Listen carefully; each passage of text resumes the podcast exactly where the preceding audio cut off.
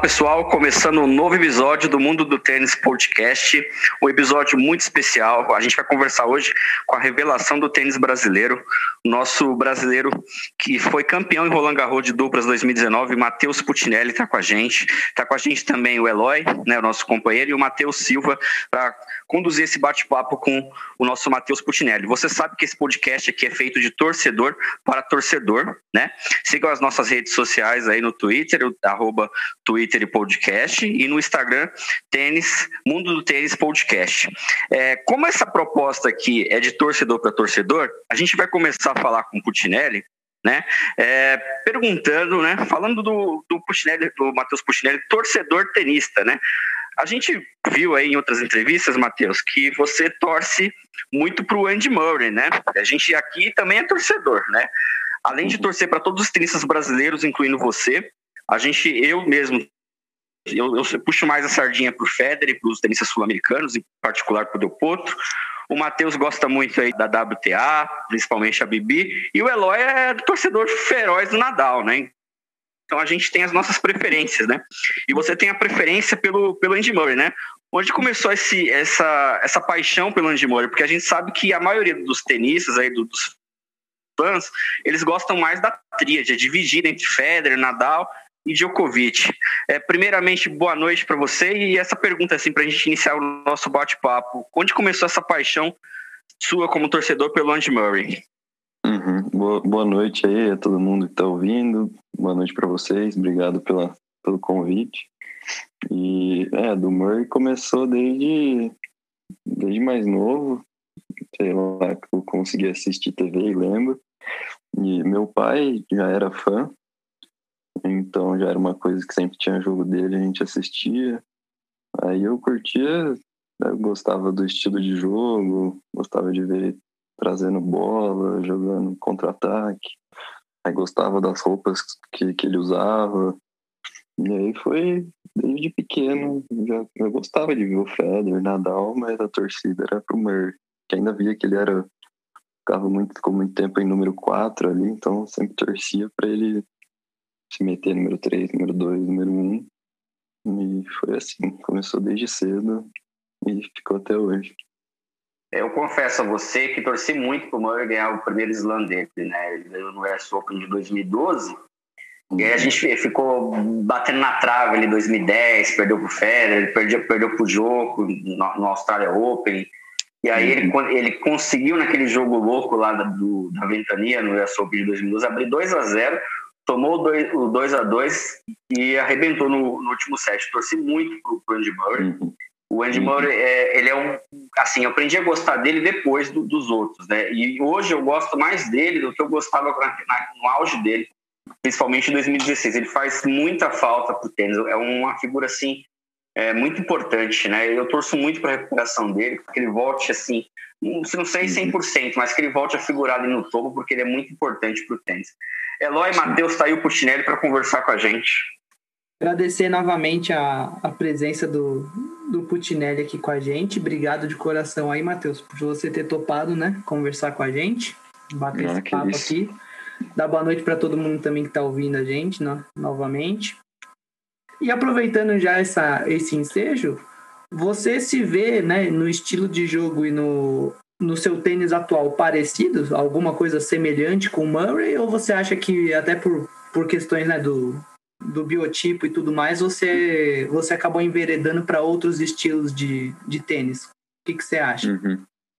É, acho que desde mais novo eu assisti muito Murray e me ajudou tipo, nesse aspecto de de estar tá sempre querendo trazer uma bola a mais, de estar tá me virando bem lá atrás. Tipo, eu, eu gostava de forçar isso quando mais novo e fui aprendendo a me virar, que era o que eu me espelhava nele, assim.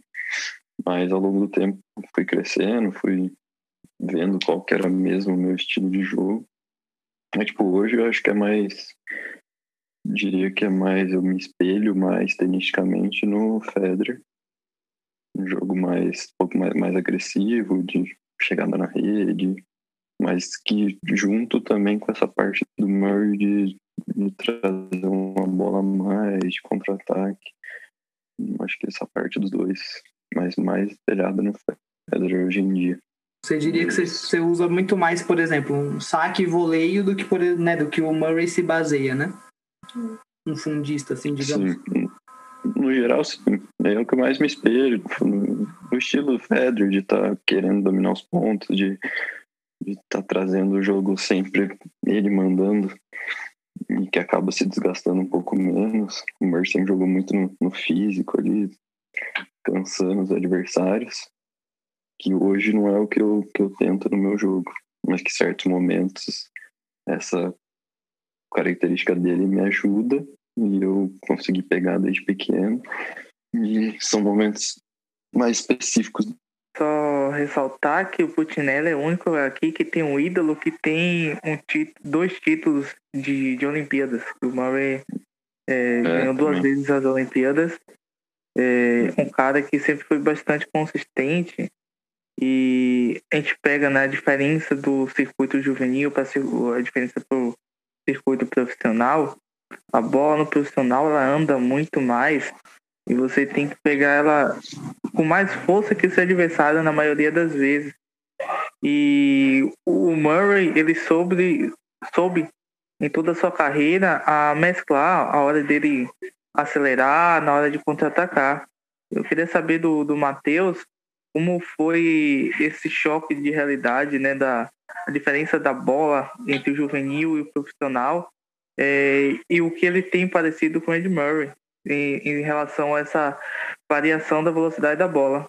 Não, acho que é, agora quando eu comecei, entrei, comecei a jogar os torneios, os, os futures, né, profissional, tem essa parte da bola que é tanto da bola que já olha, os caras já são mais fortes, né, fisicamente, mas a bola acaba que anda mais, e eu senti um pouco disso.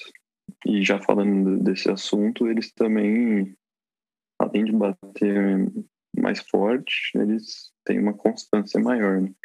Acho que é o que pega ali a cabeça, né, bastante, que eles estão sempre no no juvenil acaba que são tem mais oscilação dentro do jogo, eu sentia, e no profissional, todo mundo mais mais constante. No nível future, aí vai subindo para os challengers, são mais constantes ainda. É uma bola mais funda, mais pesada, acho que vai tudo graduando. E eu tô aos poucos me acostumando, né? Me, me sentindo mais dentro dos torneios, né? Passou esse ano agora, meu primeiro ano profissional. E a outra pergunta era do do Murray, acho que desde no meu juvenil ali eu sempre tive essa parte boa de variação de jogo, então sempre soube, né, como falam ali, cozinhar o jogo, faz bem ali, que trazer uma bola mais lenta, jogar uma mais rápida, angulada, mas que é uma coisa que eu luto, luto que é a parte, vamos dizer assim, um pouco ruim disso, né? Que falta às vezes um pouco de um volume maior, de uma constância maior de bolas pesadas, bolas fundas, mas que até eu vendo o Murray, assim, se eu fosse analisar, acho que foi que ele conseguisse um pouco ser mais agressivo, mais pesado ali nos golpes de fundo, acho que ele ia se dar melhor. Deve ter trabalhado para isso, mas Federer, Nadal e Djoko estavam sempre foram duro na queda. Mas acho que essa parte de mudança de ritmo ali eu consigo usar bastante no meu jogo. Muito bem. É, vamos falar um pouco da, da, da, sua carreira agora. Como é que foi o seu primeiro contato com tênis? Assim, é, quando é que você começou a jogar e como é que você, quando você percebeu que ia viver de tênis, que ser profissional? Uhum. Eu, eu comecei total a influência do meu pai. Meu pai sempre jogou, na época que eu, que eu nasci, ele jogava. Jogava uns torneios na região aqui, já dava aula já. Era bem novo ele, mas já, já tinha começado a dar aula para sustentar a família tudo. E aí eu já, já ia para os torneios com ele, com a minha mãe. Eu nem lembro quando que eu comecei. Tipo, quando eu conseguia ficar em pé e segurar a raquete, eu já bati umas bolas. E aí aos poucos foi. Eu fui, fui agora que eu lembro, né? Eu fui pegando gosto. Foi tudo natural, assim, nada forçado. E fui me sentindo bem, gostava do ambiente, gostava de ficar no clube, gostava de jogar e fui cada vez mais me aproximando e tô firme, firme e forte. Teve algum momento, Matheus, que você sentiu assim que realmente você, você tinha potencial ou algo do gênero, né? Que você era diferente? Acho que quando eu tinha 10 anos, a gente eu joguei uns paulistas, assim, a gente eu ganhei algum torneio, fui bem em outro. E aí, com uns 10 anos, eu fui jogar o Banana Ball, a Copa Libertal, que eram os torneios mais importantes do Brasil. E aí, nesses dois que eu fui, eu fui campeão dos dois, nos 10 anos, muito bem. Aí, acho que a partir daí a gente já começou a saber que eu tinha um potencial, mas que tinha que ser muito bem trabalhado, né? Porque 10 anos não, não garante nada para ninguém. Mas aí acho que na cabeça dos, do meu pai, que me treinava na época, já, já começou a fazer sentido, já que eu tinha, tinha esse, essa, esse potencial para seguir carreira. E a influência vinha de casa, né? Você desde cedo já tinha esse contato com o tênis. Geralmente, quando a, o jovem tem o contato com o tênis cedo, ele acaba tendo um desenvolvimento melhor do que aqueles que pegam no, na raquete um pouco mais tarde, né?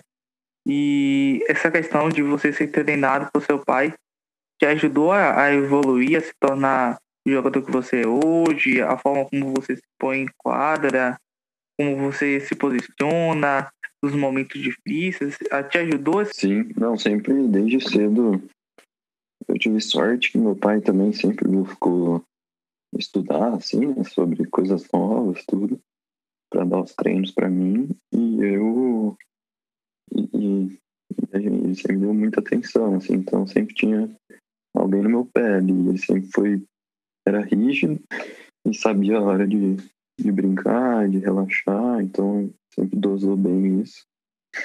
Eu aprendi desde cedo, né, saber a hora de trabalhar, a hora de curtir. E ali isso foi até os meus 11, 12 anos que a partir daí eu fui treinar no IT já. E minha relação com ele ficou mais pai e filho, mas sempre uma vez ou outra a gente falava sobre tênis, mas nada. Eu tinha meus treinadores lá e ele respeitava bem isso, então a relação foi sempre muito boa.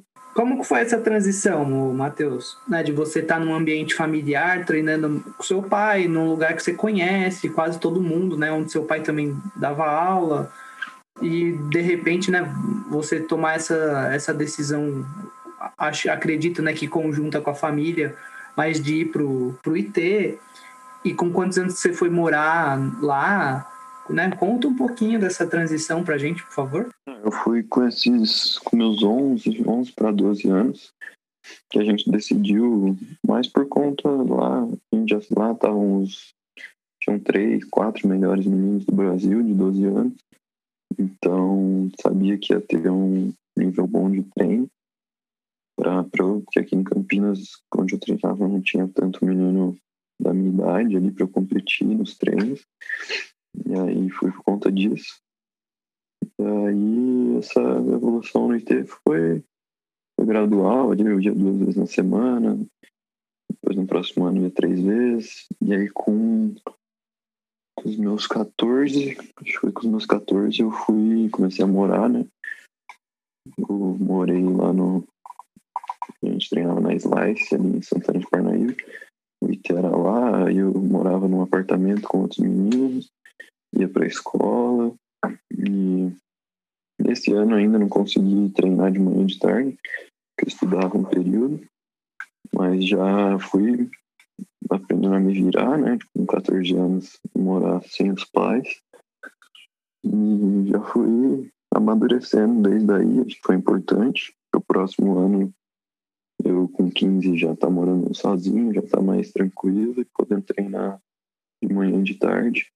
Que aí foi o que deu uma evolução no meu jogo, no meu físico, ajudou bastante. E aí foi indo, né? Depois só, só subindo fazer duas perguntas, Matheus. Primeiro, qual o piso uhum. que você mais gosta de jogar, assim, que você se identifica? Cara, eu gosto bastante, sempre gostei bastante de quadra rápida. Essas experiências que eu tive jogando na grama também gostei bastante. Você tinha jogado na grama antes, antes de ir para o Wimbledon? Já, eu tinha aqui em, perto de Campinas, aqui em Souzas, tem, tem uma quadra de grama natural que um cara cuida e meu pai é amigo do cara. A gente já tinha ido lá bater bola algumas vezes. Mas foi coisa de três vezes, duas vezes. As grama, eu, às vezes que eu fui, eu gostei, não tive nenhum resultado. Acho que foram coisas, torneios rápidos, né? Você não tem muito tempo de para se acostumar, mas gostei. E eu sempre gostei mais de quadra rápida. É, e esse ano que, que agora eu passei um tempo na Europa, joguei na quadra rápida, acabei não, não tive nenhum resultado bom. Mas aí voltei, joguei esses torneios no Saibro. E também eu me sinto bem em todos, na verdade. É, isso é bom, porque a gente sabe que a maioria dos tenistas brasileiros, isso é que eu falo historicamente, né? Os melhores Sim. resultados são sempre na quadra de saibro. Ter tenistas uhum. assim que jogam em todos os pisos ajuda muito, né? Sim, é, sim, conta, é. conta, um pouco, conta um pouco pra gente das suas experiências aí na como juvenil nos slams, assim, o que, que você aprendeu ali de conviver com, com seus pares e seus colegas juvenis e ver os profissionais ali treinando, né? Como foi isso para sua formação, para sua experiência?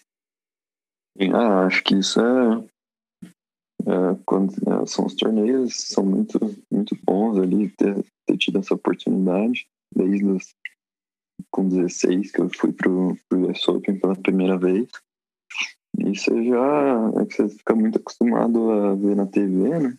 Desde mais novo. E aí quando você chega lá e vê que você faz parte do mesmo ambiente, acho que é, é bom para você mesmo, né? Você começa a se sentir que você pode mesmo. Fala, se eu tô aqui é porque eu fiz por onde.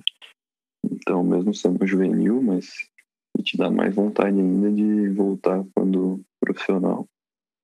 E, putz, lá nos slams são é muito boa essa. Tem um, um, outro que é melhor, o Wimbledon, o Garros, um pouco também. Você tá mais próximo dos, dos caras, né? Consegue estar tá dividindo ali vestiário, as quadras de treino. É isso você consegue ter uma noção de como eles trabalham, o que, que eles comem, o que, que eles fazem de rotina, o que, que eles treinam físico, como que é o treino deles na quadra, como que eles se portam. E aí você fica. É uma Disney, né? Para os tenistas, assim, você fica perdido, sem tanta coisa para ver. Você bateu bola com algum deles? Não, eu não, não consegui bater com nenhum, sempre não casou ali, ó, os jogos, as datas, sempre tinha gente. E teve alguma coisa que te impressionou mais, Matheus? seja né, o, algum jogador, seja alguma coisa que você viu nesses, na, nessas experiências dos slams, o que, que você acha que chamou mais a sua atenção? Assim? Uhum. Ah, era, eu lembro que todo dia tinha alguma coisa, né? Você sempre conversava com o treinador, falava, pô, você viu isso aqui. Mas acho que o mais, mais, o que mais chama é que você vê, dá pra ver, tipo, o olhar dos caras, assim, a concentração deles quando eles estão fazendo um físico, concentração, quando eles estão na quadra, e quando por exemplo, estão no refeitório, aí já você vê que o clima está diferente, então eles estão mais relaxados, então eles sabem dosar bem isso, né? E tipo, dar o valor que cada coisa tem. E é, acho que é isso, acho que o foco dentro de quadra valorizam muito isso. Acho que isso que ficava, mas, mas todo dia tinha alguma coisa diferente que você falava, pô, isso aqui é, isso aqui é massa. Ah, eu imagino, deve ser, né, deve ser uma surpresa a cada dia, lá, uma coisa diferente a cada hora, né, quando você tá lá. Mas uhum. também, pelo que você tá comentando a respeito, né, até do, da, do que você respondeu pro, pro Matheus em relação à diferença, né, do, do juvenil pro profissional, dos torneios que você tem disputado já no profissional, você acredita que realmente o aspecto mental, tanto da a concentração deles, mas o aspecto mental no geral, Você acredita que realmente é o maior diferencial do, dos profissionais de, de grande sucesso para os demais? Ah, sim, na minha cabeça sim. Sinto que é a parte mental que chega um nível que todo mundo bate bem na bola, todo mundo vai ter um físico bom. E ali, aí às vezes muda um pouco a parte tática, os caras conseguem enxergar um pouco melhor o jogo, mas acho que a parte mental é mais, mais importante, quem consegue ser mais frio na hora importante, consegue pensar na melhor jogada, consegue manter essa concentração mais alta por mais tempo. Acho que essa que é a, a grande chave a partir do momento ali que todo mundo tem direita, todo mundo tem esquerda, uns um pouco melhor que o outro, todo mundo tem saque, um pouco melhor que o outro, mas acho que aí ficam uns pequenos detalhes que vêm da, da parte mental mesmo. E você acredita que essa aqui realmente, né, o, o jogo de tênis é 70, 60% mental? Sim. Ah, na minha cabeça faz faz total sentido. E você treina bastante essa parte, não no, né, se você quiser comentar um pouco de como que é a sua rotina no, no IT, né? Você tem, né, uhum. trabalho psicológico, trabalho físico, como que é lá? Conta pra gente como que é uma rotina, né, de um, de um atleta profissional. Uhum. É, a gente tem treino ali todo dia das 8 até as 11 e meia, variando físico e, e quadra. E essa rotina todos os dias, é almoço. E a gente tem uma vez na semana trabalho com, com pedagoga, a gente tem uns exercícios que a gente faz ali para exercitar a cabeça sempre, uma vez na semana para com a psicóloga. E aí tem essas partes que vem atrás, parte nutricional, tudo fisioterapia, mas são treinos sempre das 8 às 11 e meia, meio-dia, e depois volta às 2 e meia, vai até as 5, 5 e meia. Isso variando, mas no geral isso. Uma rotina pesada, mas que dá para dá para descansar bem nesses tempos entre os treinos e estar tá com a cabeça boa para melhorar cada dia rotina, rotina pesada. O, o Eloy Matheus falou sobre a parte mental, psicológica do tênis, que é muito importante, mas você citou a parte tática, né? E que é bem diferente do juvenil para o profissional. É, como que tu faz esse desenvolvimento da parte tática? Tu busca é, potencializar teus pontos fortes, gosta de aproveitar os pontos fracos do adversário, pensa em todo tipo de, de variação possível que você pode fazer, como é o teu desenvolvimento com a parte tática, junto com o teu treinador, com a tua equipe em geral. Uhum. É, no, no dia a dia a gente trabalha mais o vamos dizer, a gente vai tampando os buracos, vai potencializando o que já tem de bom. E aí a parte tática aí já vai exercitando certas jogadas que vamos dizer, tem vários pequenos detalhes, que às vezes a gente tem que ter uma jogada de segurança, que a gente trabalha ela para um momento importante ter ela pronta. E, é, e aí em jogos, como começam os torneios, aí a parte tática vai meio que dependendo do adversário. Né? A gente tem se baseia ali um dia antes, né? Que é quando você sabe o adversário do, do dia seguinte e traça traça o jogo tático em cima de tal jogador.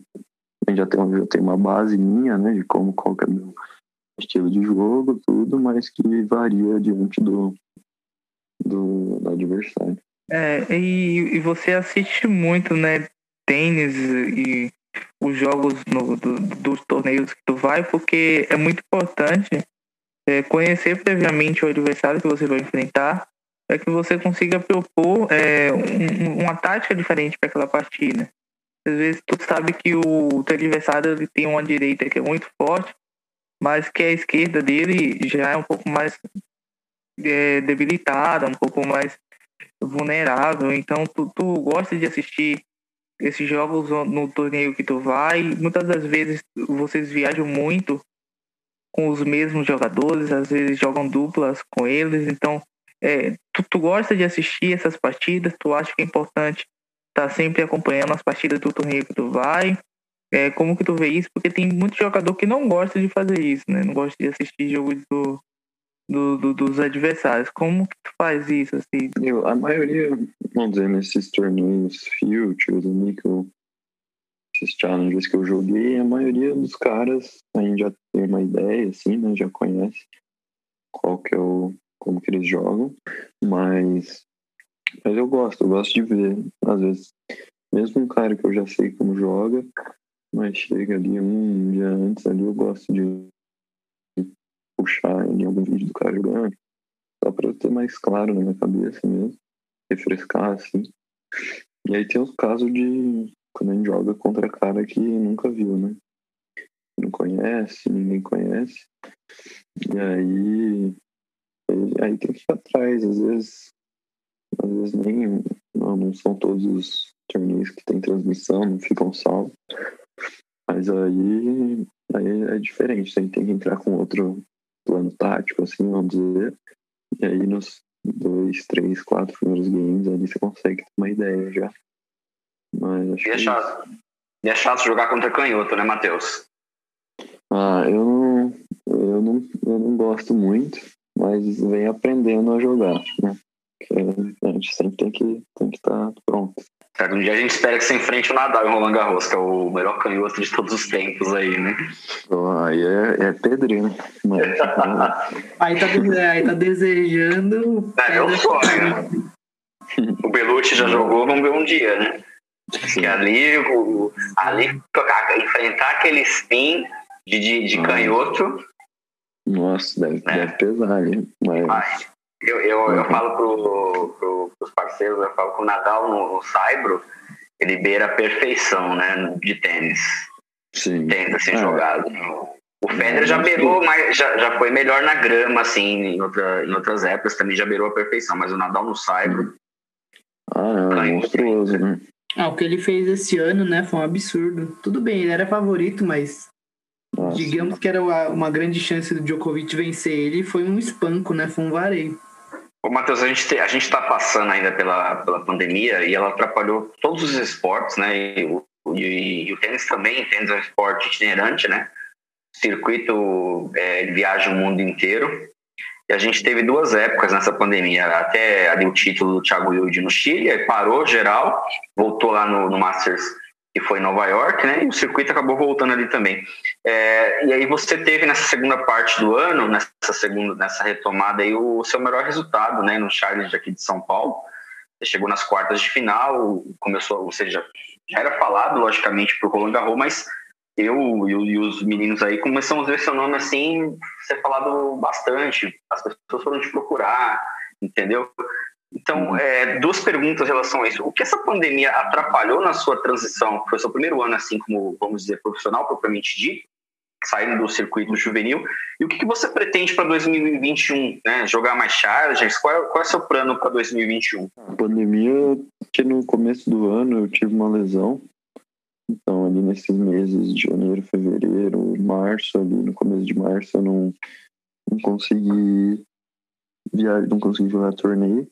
E quando eu ia para minha viagem, foi um dia antes eu embarcar numa quinta e na quarta veio a notícia de que os torneios iam ser cancelados. Então, depois da pandemia, vários meses ali sem poder sair de casa, sem poder, sem torneio, sem treino até. E aí atrapalhou, que acabei ficando muito tempo fora de competição. Então aí a, cabeça dá uma baqueada um pouco. Tava, tava animado ali para começar os torneios, né? Pra ir, ir atrás de ponto e querer subir no ranking, jogar nível competitivo ali. E aí esse tempo meio difícil para todo mundo, né? Fiquei em casa ali, tentando ocupar a cabeça, fazendo físico, mas mesmo assim difícil. E aí depois, quando voltou os torneios, aí eu fiz uma gira, consegui fazer uma gira longa na Europa de Futures. tavam, os torneios estavam muito duros. Tava uma coisa estava bem diferente do que era antes, né? Tinha poucos torneios, então estava todo mundo indo para o mesmo lugar. E aí, quando voltei, treinei ali uma semana e fui para o Challenge de São Paulo.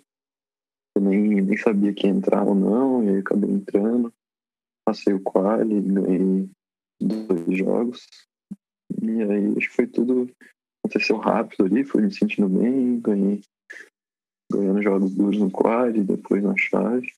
E acho que foi isso. Agora consegui terminar com o ranking um pouco melhor, né? E agora aproveitar esse ranking para ver onde eu já consigo entrar em 2021, ver qual, como que vai ser esse começo de ano aí, por conta da pandemia ainda. E os torneios não estão 100% confirmados, né? Para onde o brasileiro vai poder ir. A gente ainda está vendo, mas pro começo do ano a gente, a gente ainda não traçou as metas, né? Traçar agora na pré-temporada, que eu começo semana que vem. Mas vai ser começar a jogar nos futures ali, ver onde que eu entro, entrar torneio e aí ir atrás de resultado, né? De ponto, para poder cada vez mais subir o ranking. É, Matheus, e tu teve lá em Portugal e tu venceu um título com o João Lucas Reis em Quinta do Lago, um Future em dupla. É, como foi essa sensação é, do teu primeiro título em, no profissional, em duplas com, com o João? Qual a sensação? É, tu quer explorar um pouquinho mais da dupla no teu desenvolvimento em simples? Como que vai ser é, esses próximos torneios após a volta, a volta da temporada em duplas? Tu vai jogar um pouco mais? Como que vai ser? É, eu. É, bom foi, foi no último torneio ainda da gira. A gente tava cansado já, já tinha passado dois meses e pouco, e aí conseguimos encaixar ali quatro jogos bem. Primeira rodada, salvamos, match point, foi duro. E aí, eu sempre, desde mais, mais novo no juvenil, ele sempre me senti bem jogando duplo. Foi, agora foi o terceiro terceiro título profissional de duplo que eu ganho, os três com o João. Então a gente sempre se sentiu bem ali, conseguiu encaixar uma semana boa. E agora quando voltar, por enquanto, sempre que dá, eu tô jogando simples duplo, né? Nos futures ali, porque o foco principal é simples, mas a dupla sempre ajuda ajuda ali tanto para subir o ranking, tanto para o dinheiro, né? sempre dá um, dá um help. Tá jogando a dupla, caso vai bem, já dá uma ajuda pra simples também, pra carreira. Então, mas quando voltar, vou estar, tá, dependendo do torneio, se eu tiver com o João, a gente joga junto, senão não, é nada fixo. Mas você vê um futuro, assim, em relação a jogar duplas? Ou você realmente utiliza como estratégia de desenvolvimento do jogo de simples também e também da pontuação, né? Você diria que é uma escolha mais estratégica do que uma real opção de, de futuro, assim, de carreira? Sim, sim. Hoje é mais para para complementar ali, ajudar a ter um nível competitivo, mais jogos, mas que no futuro ali eu me vejo pelo menos futuro eu falo quando eu já não consegui mais jogar simples, mas lá para os 30 e pouco ali, acho que eu vou. Eu vou tentar me ir para as duplas, assim, mas isso lá, lá na frente. Já que a gente está falando das duplas, como que foi, né, a, a experiência aquelas semanas lá em Roland Garros em que você foi campeão do, do torneio, ser vencedor de um slam, mesmo no juvenil, uma coisa tão grandiosa assim. Conta pra gente como foi a, a experiência lá. Sim, ah, acho que lá foi uma experiência diferente, né? Eu já tinha jogado alguns grandes lãs, mas aí na simples perdi na segunda rodada, e a dupla a gente foi ganhando, ganhando um jogo, aí fomos passo a passo ali, dia a dia, e cada dia se sentindo melhor. E aí chegou um momento ali nas quartas, semifinal, que a gente já percebeu que a gente podia ganhar mesmo o torneio. E aí fomos, meu parceiro, o argentino, a gente foi sentindo bem, semifinal fomos muito bem, final jogo apertado, mas aí pegamos o título e aí É, é diferente. Mas vem uma, uma sensação diferente de estar tá ganhando dentro de um grande slam ali, ter o troféu guardado. Foi mesmo na dupla, no juvenil, mas é uma coisa em Roland Garros ainda que o Brasil tem história. Foi bem, foi bem legal.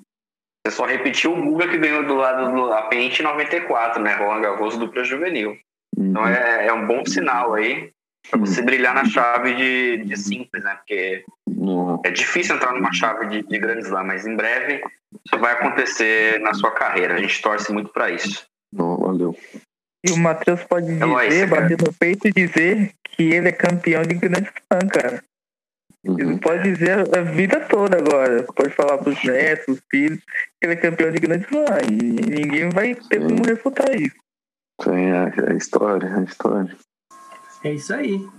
Ô, Matheus, você diria assim, né? Lógico, agora você já está na, na carreira de profissional, mas mesmo assim, dentro do, de uma realidade de, de promessa, né? De, de potencial ainda a ser, ainda ser também lapidado e construído.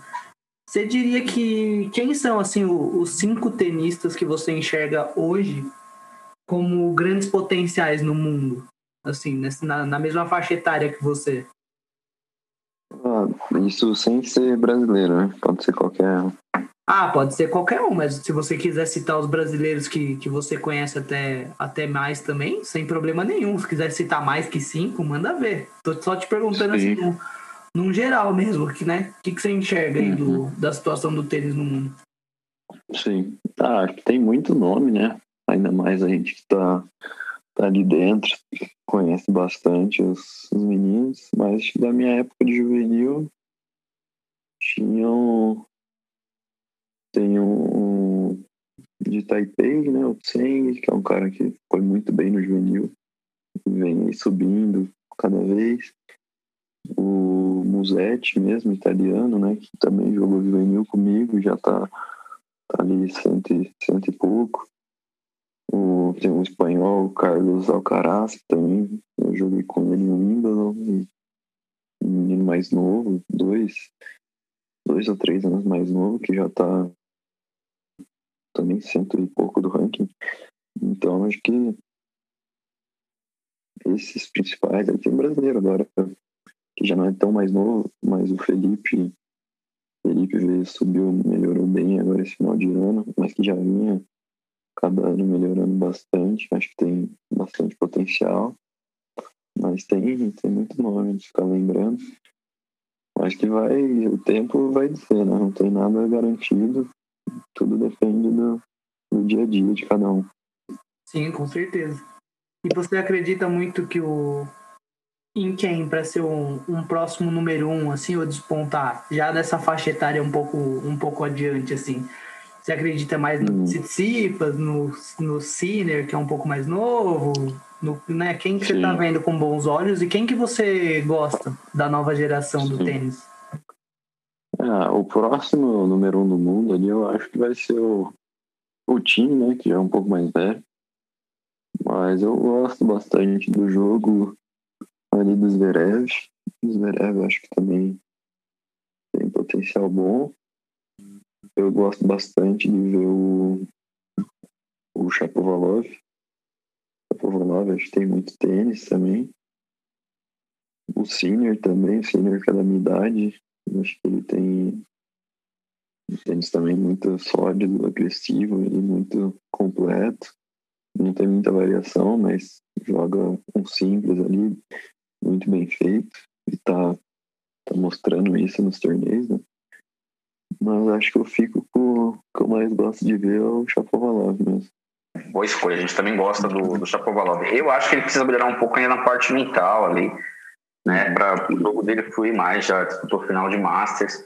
Poderia ter ido um pouco mais longe no US Open, mas faltou ali uma, um pouco de experiência para ganhar do Carreno Busta ali, que é um tenista que, apesar da consistência, quando tem um tenista melhor que ele tecnicamente, Chapovalov é, de, de, se tivesse o mental ali na linha certa, ganhava aquele jogo ali, acabou cumprido no quinto set. Sim. É, Matheus, o que você mais gosta no seu jogo? Né? O golpe assim que você mais gosta no seu jogo? E o que, que você acha que você tem que melhorar ainda? com 19 anos você tem muito a, a evoluir. Não, acho que ah, eu gosto bastante, me, me sentindo bem com a minha direita, que é um lugar onde eu tenho, confio bastante ali nos momentos difíceis e cada vez mais estou melhorando ela para tornar cada vez uma arma mais forte ali, que para onde eu preciso me garantir para ganhar os jogos, vamos dizer. Mas para melhorar tem e gosto bastante também das chegadas na rede ali, me sinto bem, é um diferencial que eu tenho e já consigo tentando fazer isso aparecer dentro dos jogos, né, em certos momentos, não, não se basear nisso, mas em certos momentos ele saber usar.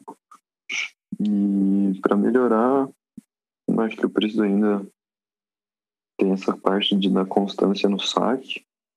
Venho melhorei bem meu saque nos últimos tempos, mas ainda essa constância de fazer aparecer por mais tempo. Acho que isso vai ajudar bastante ali a ganhar, ganhar jogos.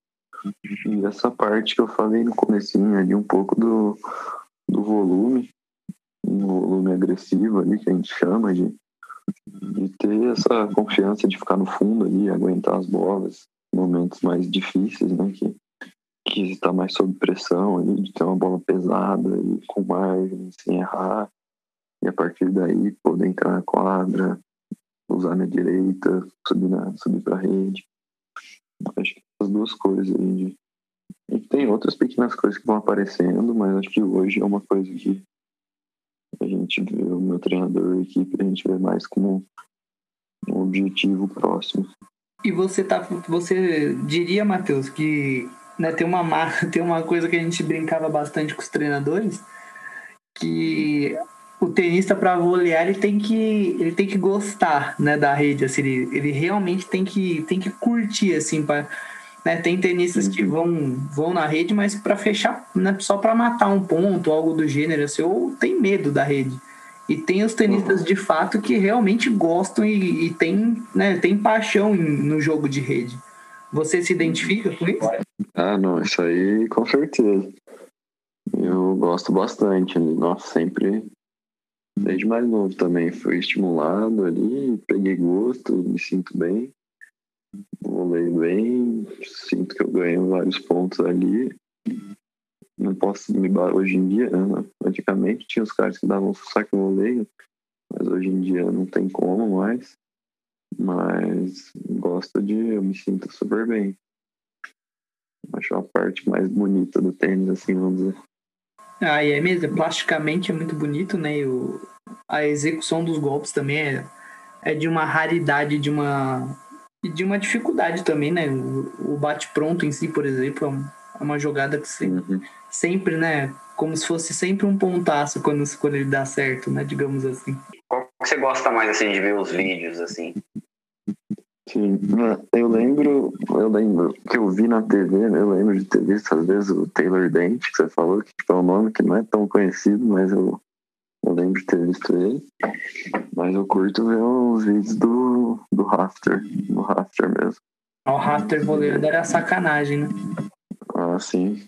Ah, vídeo dele em Wimbledon ali, dando baixinha redondinha lá, cabeludo, é da hora o Rafter, o Rafter é, é, deve ser um cara muito simpático, também gostava. Eu, eu ser um pouco mais velho, né? Sou da geração do Guga, acompanhei todo esse pessoal aí antes de vocês, né? Tênis lá desde 96. É, falta muito, estava falando pro, pro Eloy, o, Nick, o Chicori, por exemplo, que foi um top 10, ele só ia na rede para cumprimentar o adversário, né? Uhum. Teve essa geração de, de tenistas aí que Raonic também é a mesma coisa, saca muito e quase não ia lá. Uhum. Hoje a gente vê que o tenista, o tenista quer agregar isso, que treinar bastante isso, de, de ir na rede, cortar os pontos, trabalhar o vôlei, drop shot, vai colher muitos frutos na, nessa próxima geração que está pós-Nadal, Federer e Djokovic, né? Então é, é bom você estar tá falando isso, é bom você trabalhar isso, é bom você gostar disso e encaixando bem esse, esse jogo, esse tipo de jogo a, ao seu repertório, você vai colher bastante frutos no futuro. É, ah, tá todo mundo cada vez mais agressivo agora, né? Então é um diferencial ali que tem que ser trabalhado cada vez mais, né? Para ser cada vez mais perfeito ali e finalizar os pontos. E Matheus, você diria pra gente que a, a né, um pouco mais assim da, da sua vida, lógico, pessoal barra atleta, como que é, né, a vida de atleta desde muito cedo, sair de casa muito cedo, treinar e, né, e pra, né, você tem um trabalho desde muito novo, certo? Eu considero pelo menos que a atleta é uma profissão desde o momento que você escolhe ela e você escolheu ela muito cedo, começou a vivenciar tudo do, no mundo do tênis da, de fato profissional desde muito cedo, né? O, como o que, que você diria assim, né, dessa vida de atleta, das escolhas, das dificuldades de ter que lidar com tudo isso, ainda mais no Brasil, né, que a gente não tem uma cultura tão conectada da educação tradicional junto da, né, do, do atletismo, digamos assim. Ah, acho que desde mais novo também eu nunca, vamos dizer, senti tanta falta, né, dessas coisas pô, vou ter torneio nesse final de semana, então eu tenho que, não posso sair com os amigos, não posso ficar até tarde, tem que comer melhor. Acho que eu nunca senti tanta falta disso. Então sempre foi meio que natural. Aí fui ficando mais velho, vem tendo essa parte. Mas quando era mais novo ali que eu escolhi o que eu queria ser, fluiu bem. E agora, quando mais velho, você vai aprendendo que tudo tem sua hora ali, hora de curtir, hora de trabalhar, hora de fazer que é a sua carreira, né? Você tem que saber o que é melhor para ela, para você desempenhar melhor no, no, seu trabalho. E mas acho que sempre mesclei bem isso e cada vez mais vai achando o equilíbrio né, entre as coisas. Sim.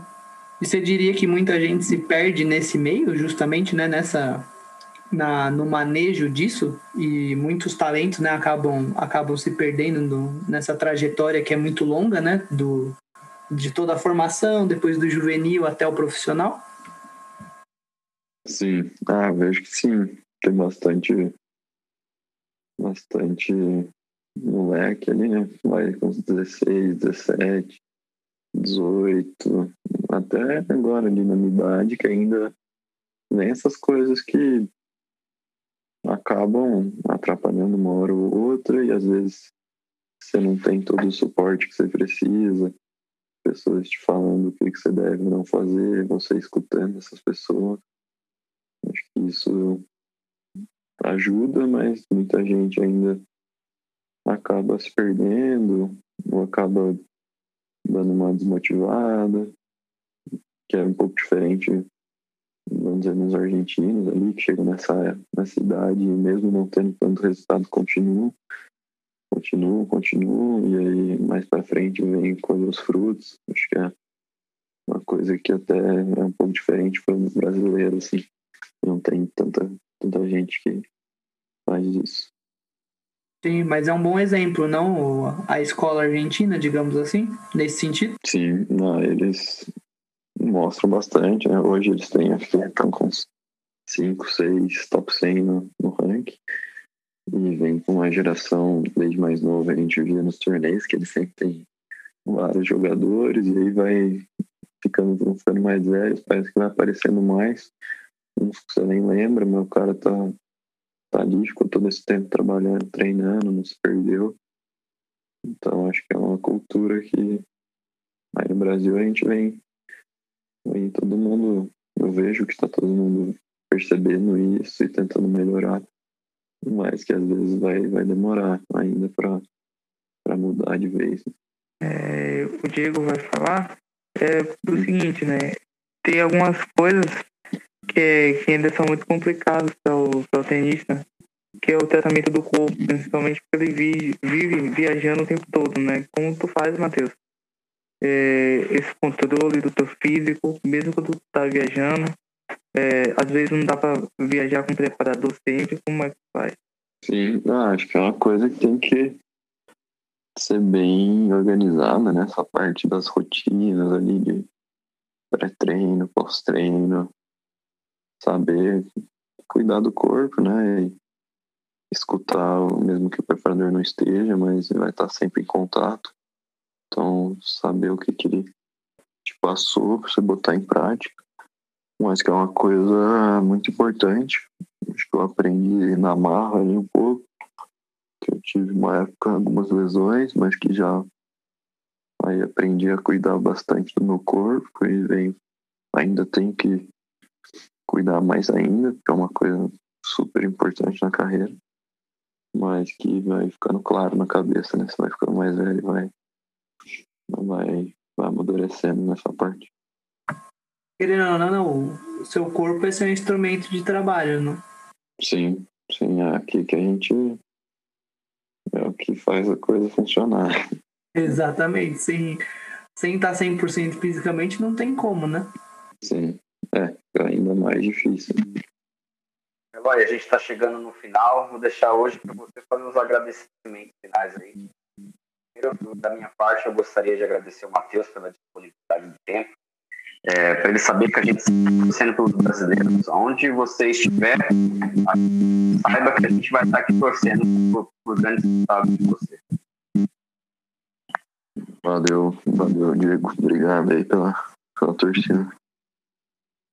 Ah, de novamente, né, agradecer o, também, antes né, de, de mais nada, agradecer o, o Pedro Fiuza, que fez o intermédio aí, né, Matheus, na nossa comunicação inicial. Uhum. Trabalha lá no, no, Instituto Tênis também, no setor administrativo, ele que, que fez o meio de campo para a gente conseguir chegar no convite com o Matheus. Mas agradecer muito mesmo, Matheus, porque né, o, sempre foi um sonho nosso aqui do podcast entrevistar você, ter, uma, ter a presença de alguém da tua geração e com tanta representatividade como você. Eu, particularmente, considero você né, uma, uma joia rara mesmo. Acho que você tem extremo potencial para chegar muito longe. Admiro muito sua postura, sua conduta. Não só o, o tênis, tecnicamente, desde quando eu te conheci. Eu acho que você tinha uns 16, 15 anos. Mas parabéns por todo o seu trabalho, pelo trabalho que vocês desenvolvem lá no, no Instituto. Um abraço para todo mundo lá. E principalmente um agradecimento especial para você, que topou a ideia de participar com a gente e de dividir um pouco da tua história, das tuas opiniões, né, numa conversa um pouco mais descontraída, não não numa entrevista jornalística ou estatística, digamos assim. Sim. Valeu não, mesmo. Obrigado aí, Rafa. Valeu pelo convite também, acho que é bem legal essa, essa iniciativa aí de vocês. Acho que quanto mais mais o tênis for falado também entre as pessoas, vai acabar influenciando mais jovens, pais a influenciarem os, filhos para jogarem. Então, acho que é bem legal. Oh, com certeza.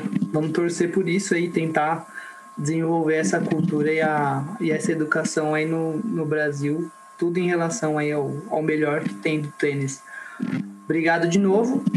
Né, eu já vou deixar aqui o meu o nosso boa noite para todo mundo. Um abraço para o pessoal lá do grupo também do mundo do tênis no geral, para todo mundo que acompanha e participa aí desde o começo com a gente. E pedir também as últimas palavras do, do outro Matheus, do nosso Matheus Silva aí também, para ele também se poder se despedir da gente. É, eu queria agradecer ao Matheus Putinelli, meu xará, pela disponibilidade, por estar aqui com a gente sabe que a vida do, do tenista tem que ser muito corrida, principalmente com rotina de treinos e tudo mais. É, ele amanhã vai ter que acordar cedo novamente para trabalhar, não é? Tá, tá nessa rotina de treinos. Aí a gente quer agradecer a disponibilidade. É, o Matheus Tinelli é o primeiro convidado que a gente tem no nosso podcast que está fazendo as coisas aos poucos e é, a gente é muito importante ter um nome como ele. A gente provavelmente vai dizer há cinco anos, daqui a cinco anos, olha, a gente entrevistou o Matheus Putinelli na época que ele ainda não tinha chegado no top 100 do mundo. E a gente espera e torce muito para que ele consiga chegar a, a, outro patamar do tênis, lá com os tenistas classe A, e, e consiga disputar esses torneios grandes, né? a gente está na expectativa, na torcida. E a gente agradece, Matheus. E a gente vai continuar torcendo muito por você. E acredito que só resultados bons virão daqui para frente. Fechou, obrigado. Valeu pela torcida também aí, Matheus. Xará. E é isso aí. Obrigadão aí, gente. Valeu. Valeu, gente. Boa noite para todos. Sigam a gente aí nas redes sociais, como o Diego falou lá no começo. Grande abraço para todos e até o próximo podcast. Valeu!